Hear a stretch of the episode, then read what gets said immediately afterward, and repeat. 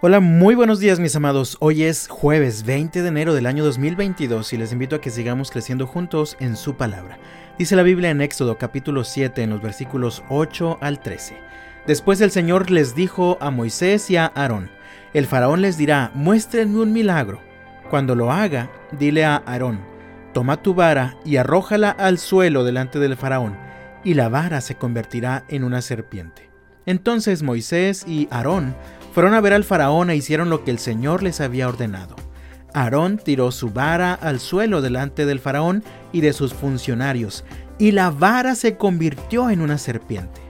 Entonces el faraón llamó a sus sabios y a sus hechiceros, y los magos egipcios hicieron lo mismo con sus artes mágicas. Tiraron sus varas al suelo, y las varas también se convirtieron en serpientes.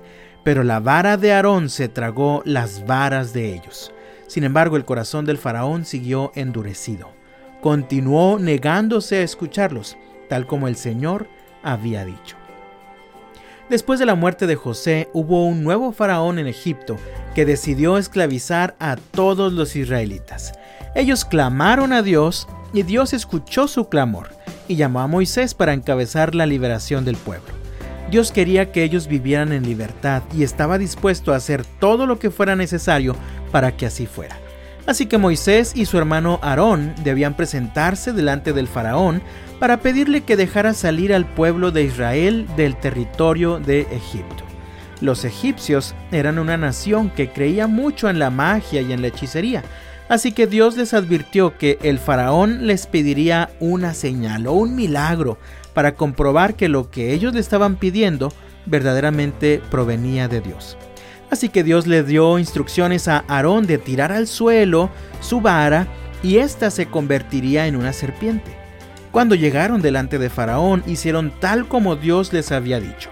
Aarón tiró su vara en el suelo y ésta se convirtió en una serpiente.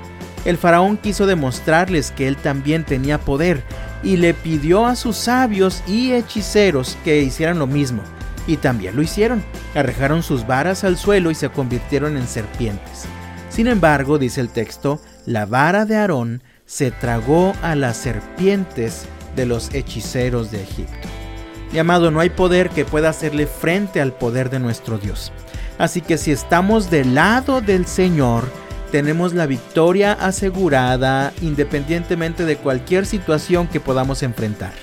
Dice la Biblia en la primera carta de Juan capítulo 4 versículo 4.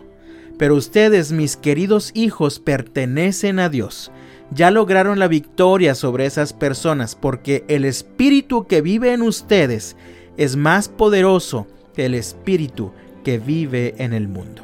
Si de verdad eres un hijo de Dios, puedes confiar en que el espíritu que vive en ti es mucho más poderoso que el espíritu que vive en el mundo.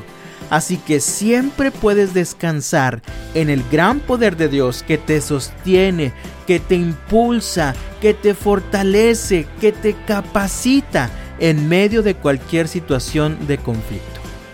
Yo te invito en el nombre del Señor. Comienza este día confiando y descansando en el gran poder de Dios.